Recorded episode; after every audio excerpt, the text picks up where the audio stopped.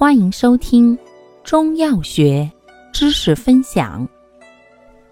今天为大家分享的是活血化瘀药对比小节之水蛭、土鳖虫。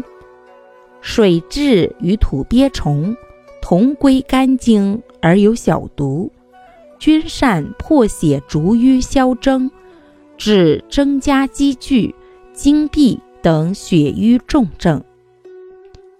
不同在于，水蛭性平，兼治跌打损伤；土鳖虫性寒，治肝脾肿大最宜，兼治肌肤甲错，有续筋接骨，治跌打瘀肿、筋伤骨折。